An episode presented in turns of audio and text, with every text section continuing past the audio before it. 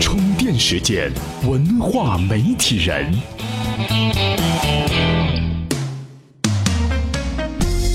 欢迎收听文化媒体人频道。今天我们来聊一聊一直不缺钱的一项文化产业——广告。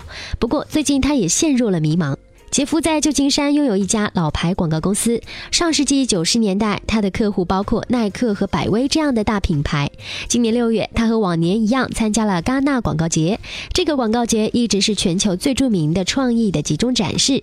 但杰夫说，今年的聚会更像是行业专家的科技技术研讨会，内容投放系统、交互设备是热门话题。曾经衡量广告成功与否的唯一标准，便是公众是否熟悉你的作品。比如每次打车问问。司机知不知道你的广告？但是现在好像没有人知道我们做的是什么。广告产业曾经一度能与好莱坞竞争，现在正在怀疑自己是否已经成了硅谷的殖民地。今年戛纳广告节的显著展位属于 Facebook 和 Google，这个趋势说明市场营销和科技之间的联系越来越密切了。精准的数字媒体投放工具进入到广告行业，这个工具被认为将要颠覆传统的广告投放方式。但是杰夫包括一些广告主却认为，有时候精准的数字媒体投放工具会让广告从一开开始失去有价值的东西。那么杰夫看来，广告真正的价值是什么呢？二十世纪七十年代，广告被认为是销售的一个分支，它的唯一功能是传达品牌的特性。之后，可口可乐和其他品牌发现，好像不强调产品的广告也能获得成功。比如，当时可口可乐的一支著名广告“我想教世界去歌唱”，没有表达任何饮料的内容，也没有去比对竞争对手的产品，这个广告只是让观众的心为之一动，让所有人跟着唱起来。七十年代之后，广告行业进入黄金时代，创作出大量现在还在引述传唱的作品。本世纪初，数字时代来临，突然之间，大型电视广告看上去变得低效而愚蠢。在线营销可以准确算出一条广告的送达率，在某些情况下还能够发现是哪些广告和渠道直接带来了销售。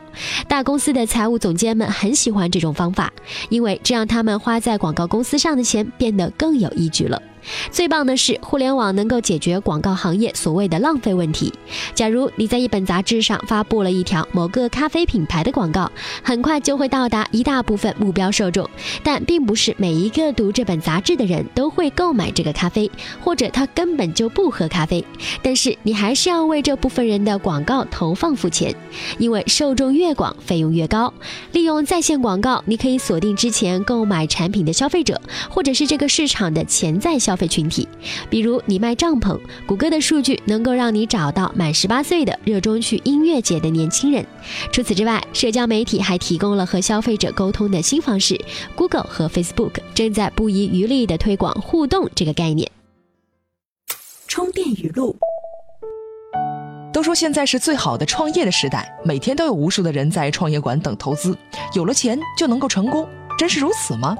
启明创投创始人、主管合伙人邝子平并不这么认为。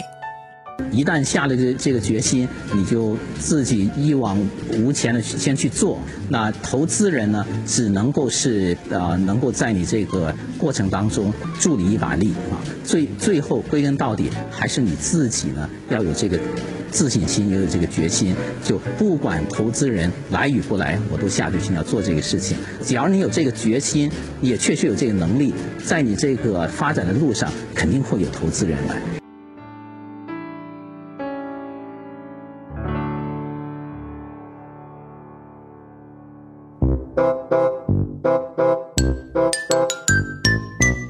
欢迎回来，精准的在线广告看起来很好。但是对广告行业来说，这真的是一件大好事吗？二零一零年，澳大利亚大学的拜伦教授写了一本书，叫做《品牌如何增长》。这本书就对广告行业的转变进行了理智的分析。他的第一个理论是，品牌永远无法依靠忠诚的消费者发展壮大。根据对销售数据的分析，他指出，在所有成功的品牌当中，大量的销售来自轻顾客，也就是购买产品相对不那么频繁的顾客，比如可口。可乐的生意并非依靠每天都喝可乐的人，这部分人即使没有广告也会喝可乐，恰恰是那些喝一罐可以不喝也没事儿的那部分人，广告就是做给这些人看的。无论牙刷还是电脑，法国汽车或是澳大利亚银行，品牌依靠的是大规模人口，换句话说，依靠的是大众。那些偶尔购买他们的人，并不是忠实粉丝。这个理论意味着，如果采用精准营销的方式，广告主很难增加品牌的市场份额。针对顾客的精准营销，把一大部分潜在的消费者过滤掉了。拜伦还认为，广告要达到最好的效果，往往不需要去说服和灌输，就要让人们在购买的时候不经意想起品牌的名字就可以了，也就是让一个摆在货架上的品牌变得有趣。而社交媒体所谓的互动没有多少意义，新顾客并不是品牌的粉丝，他们没有理由对某个品牌产生特别的兴趣，也不关心这款伏特加是来自俄罗斯还是瑞典。这种线上互动是忠实粉丝干的事情，即使没有互动。他们也会去买的，而真正想要吸引的那些潜在消费者，他们对这些品牌做的线上动作，其实没有多少自发的兴趣。今日关键词。充电时间，今日关键词怎么样？人们常说十年一轮回，在节奏飞快的互联网行业，十年的时间足够换一番天地了。